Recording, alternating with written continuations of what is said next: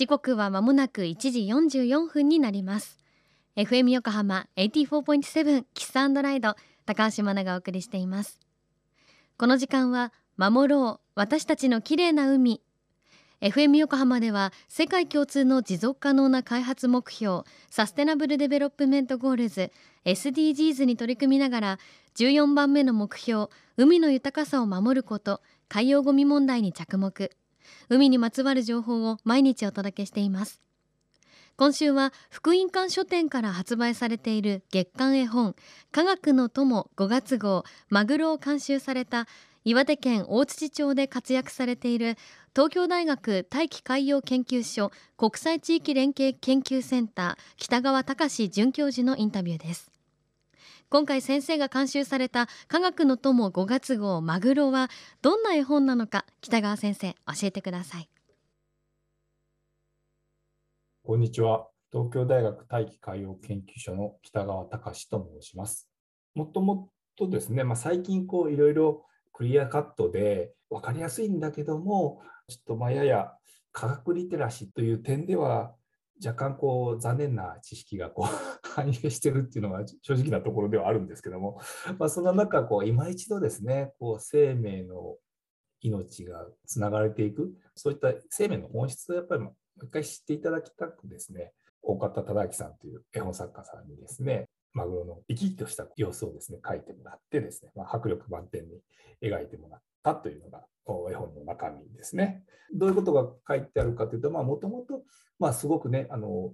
遊泳能力が高いというイメージが皆さんお持ちかと思うんですけども、生まれたばっかりの魚っていうのは非常にちっちゃいんですよね。3ミリぐらいしかなくて、非常に脆弱で。その彼らがやっぱり生き残って最後、遺伝子を、命を次世代につないでいくっていう、そういうことをですね、知っていただけたらなと思って監修いたしました。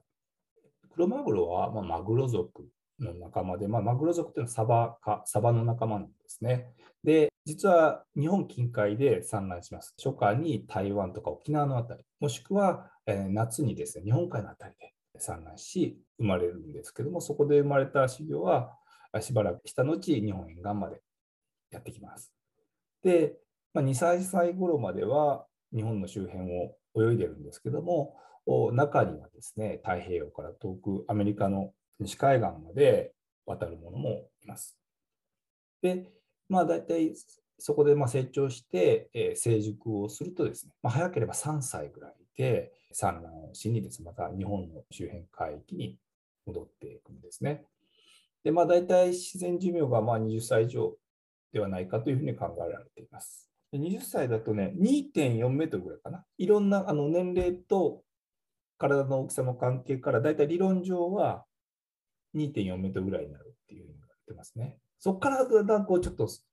成長が遅くなっちゃって、理論上は30歳でも2.5メートルを超えないっていうことにはなってるんですけど、2.5で250キロぐらいですかね。2.5メートル超えるとかなり大型サイズだと考えていただいていいかと思います。どうしてもその黒潮に乗って稚魚なんかは運ばれてくるので、運ばれた先が日本沿岸ということだから、クロマグロなんかはあの日本列島に実は多く分布してるっていうのが実際ですね。まあ、その他のマグロもですね、太平洋の西と東で、西である日本側の方が水温が黒潮の影響で高いですからね、どうしてもこう南からやってくる割合というのは高いんですよね。まあ、そういったところでマグロの仲間は比較的たくさんいるんじゃないかなという。どのマグロもまあ大体熱帯、亜熱帯のあたりで生まれるので、で、まあ、あのそういう流れなんかを利用したり、あの夏場にこう北上するんですけどね。で、まあ、黒潮なんかを利用してくるっていうのは、やっぱ多いんじゃないかなと思います。要するにちっちゃいものから大きいものまでいるんで、まあ、取りやすい、取られやすいっていうのはああったんじゃないかなと思いますけどね。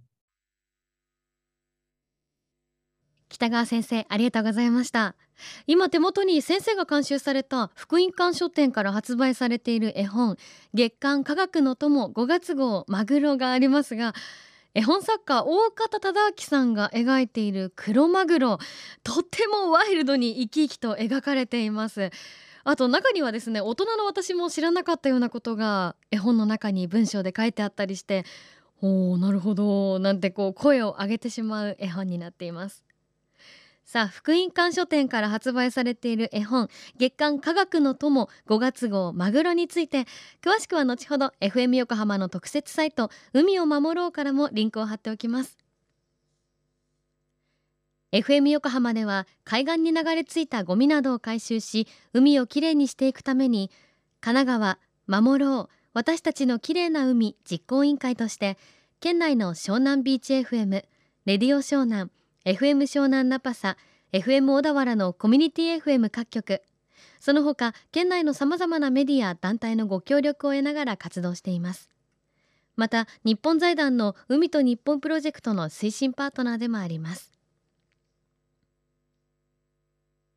FM 横浜守ろう私たちの綺麗な海チェンジフォーザブルー。